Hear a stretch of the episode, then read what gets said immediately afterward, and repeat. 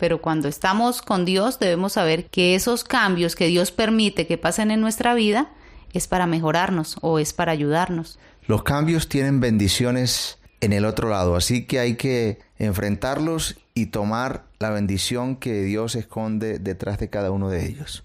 Bienvenidos al podcast Lo que Dios nos dice con Ciro Peñaranda y Lina Ramírez, donde el primer y tercer lunes de cada mes estaremos hablando de lo que Dios puede transmitirte a través de una vida devocional.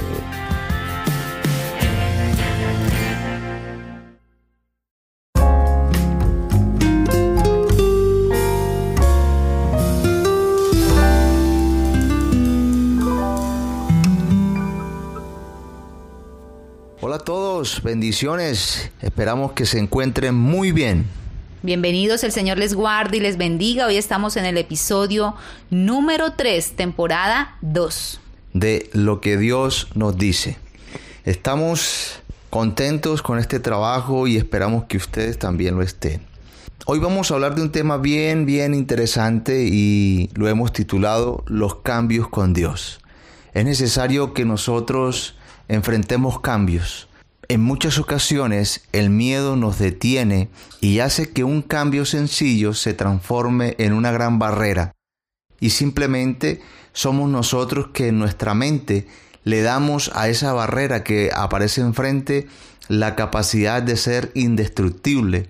Toda barrera que pueda aparecer es simplemente un obstáculo que con el poder de Dios y con la compañía de Él se va al suelo y nosotros podemos ir creciendo en nuestros contextos de vida. Los cambios nos paralizan, pero cuando sabemos que vamos con Dios, sabemos que vamos a la segura, sabemos que hay algo que Dios tiene mejor para nosotros. Cuando estamos trabajando y tenemos en una empresa o tenemos nuestra propia empresa y llevamos uno, dos, tres años y viene un cambio de posición dentro de la empresa, o viene un cambio de empresa, siempre va a haber un temor. Claro, porque uno siempre piensa qué va a pasar, será mejor, será para bien, será para mal, pero cuando estamos con Dios debemos saber que esos cambios que Dios permite que pasen en nuestra vida es para mejorarnos o es para ayudarnos. Los cambios tienen bendiciones en el otro lado, así que hay que enfrentarlos y tomar la bendición que Dios esconde detrás de cada uno de ellos.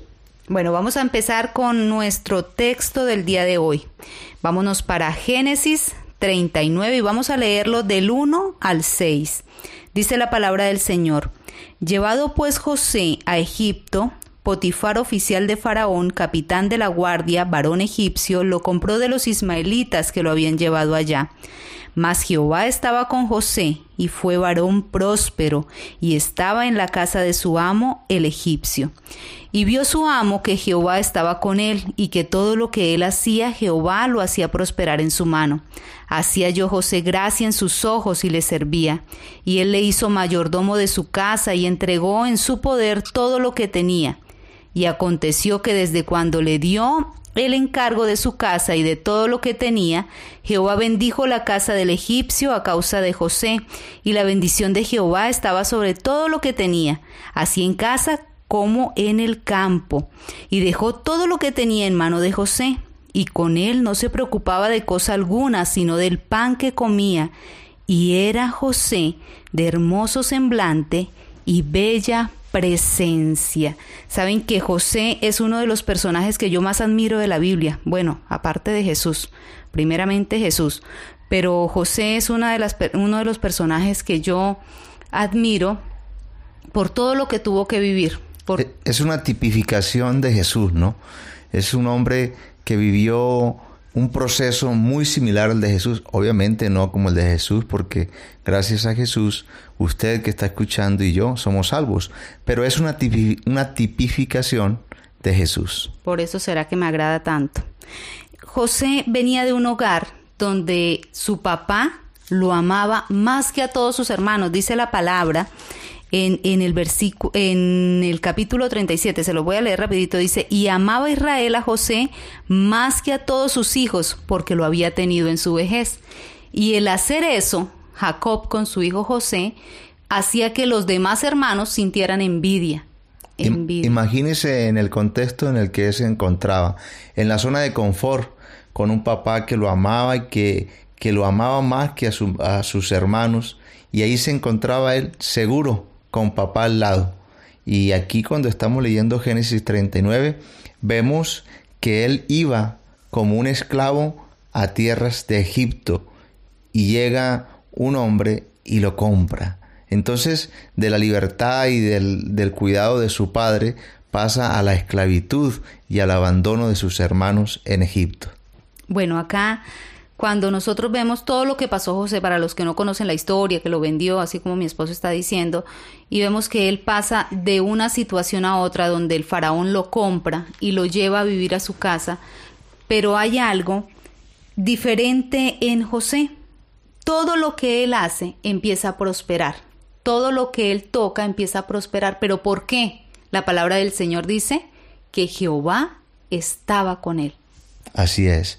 Imagínense, pues el mismo faraón se dio cuenta que, que, el hombre tenía algo especial y era la gracia del Señor, la compañía del Señor. José tenía la bendición de Israel, José tenía la bendición de su padre y donde quiera él iba a estar, iba a estar esa bendición. Pasa entonces, por eso los cambios con Dios.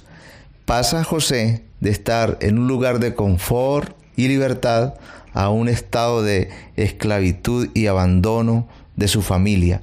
Sin embargo, en los dos contextos, José se encontraba con Dios y sucedía todo lo que sucedía en, en, el lugar donde él estaba. Y qué bendición, ¿no? Algo tan especial, algo que se notaba, porque el faraón que hace le entrega todo. O sea, él le dice, bueno, yo le entrego aquí las llaves de mi casa, yo lo único que voy a preocuparme es por comer, porque usted va a administrarlo todo. Había algo especial en José que Dios le había dado y se notaba, se notaba lo que había en José para que él pudiera confiar de esa manera como lo hizo, tenía que haber algo muy, muy especial en él. Imagínese, eso es como si usted llegara a, al palacio donde se encuentra nuestro presidente y el presidente lo viera entrar a usted y viera que usted tiene gracia del Señor y que todo lo que usted hace se prospera y le dijera al presidente a usted, desde ahora en adelante, señores y señores, el que va a gobernar es esta persona que llegó yo me voy a dedicar a descansar. Imagínense qué responsabilidad, pero también qué bendición reposaba sobre José en ese instante. Tenía el gobierno, tenía el derecho de tomar decisiones sobre todo Egipto. Y miremos también algo, que no solamente prosperaba José, sino que todo lo que estaba alrededor de José empezaba a prosperar. Nosotros debemos ser así como cristianos, que donde estemos el ambiente cambie, que todo empiece a cambiar, porque Jehová debe estar en nosotros, con nosotros, y nosotros debemos reflejar lo que Él nos da. Son solo seis versículos que hablan aquí de, de un proceso que pareciera ser instantáneo, pero no. Porque primero está la esclavitud de José, Potifar, oficial de Faraón, que lo compra, luego está un tiempo con él, luego tiene la ventaja o el honor de estar delante de Faraón, pasa un tiempo, Faraón ve lo que hace y luego de, esa observación le delega todo el mandato del reino. Entonces, esto no sucedió, acá, acá hay seis versículos, pero esto no sucedió en diez minutos, que es el problema entre usted y yo, que queremos que las cosas sean ya. Los cambios con Dios hacen que nosotros tengamos una esperanza y es que todo lo que sucede, toda barrera que vamos a enfrentar será derribada y detrás de ella va a haber una bendición para nosotros. Pero debemos tener paciencia, que es fe mientras espero. Eso lo escuché de una pastora amiga en una de sus prédicas hace ya como unos 10 días y decía que la paciencia era tener fe mientras espero. Cuando estamos con Dios, los cambios se hacen sencillos. No interesa por qué momento estés pasando ahora. No interesa si es que tienes que cambiar de trabajo. No interesa si es que tu relación de matrimonio, de noviazgo o tu relación entre papá e hijo, hijo y papá o entre hermanos, entre tíos, esté dando un giro, esté cambiando. detrás de ese cambio, si estás con Dios, va a haber una bendición mucho mayor de la que hoy estás viviendo. Dios quiere algo mejor para nuestras vidas. Siempre que nosotros pasamos por esas situaciones difíciles, debemos saber que algo quiere el Señor y que nos va a dar algo mejor. José tuvo que haber sufrido mucho mientras que lo vendían, mientras que de pronto sus hermanos lo envidiaban, lo, trataron mal, eh, alejarlo de su padre que tanto amaba y empezar a sentir ese, ese rechazo, no saber qué va a pasar con él, pero Dios estaba con él y Dios lo llevó a un lugar de honra, porque donde estuvo fue un lugar de honra donde, donde el dueño de todo le da las llaves y le dice, bueno, aquí está, administre. Bueno, pues antes de entrar a dos reflexiones a las que mi esposa y yo hemos llegado después de haber leído estos versículos, quiero darle un mensaje a usted que está escuchando este audio, este programa, este podcast por primera vez. Quizás te encuentras en un momento de esclavitud, te encuentras desesperado, impaciente, sin Dios en tu corazón. Es necesario que generes tú mismo el cambio es necesario que abras la puerta. Es necesario que tomes el tiempo de conocer a Dios porque lo que Él te quiere dar va a hacer que tu vida sea totalmente diferente. Genera el cambio, sal de la esclavitud y toma el camino de la libertad. Así es, muy bien, vamos para lo que Dios nos dice, vamos para el primer punto. Los cambios en nuestra vida son puertas que Dios abre para bendecirnos. Y segundo y último punto que nosotros analizamos y fue lo que Dios habló a nuestras vidas, cuando la gracia del Señor está sobre nuestras vidas, recibimos autoridad para administrar y multiplicar los recursos que hay en nuestras manos. Esperamos que este episodio haya sido de bendición para sus vidas.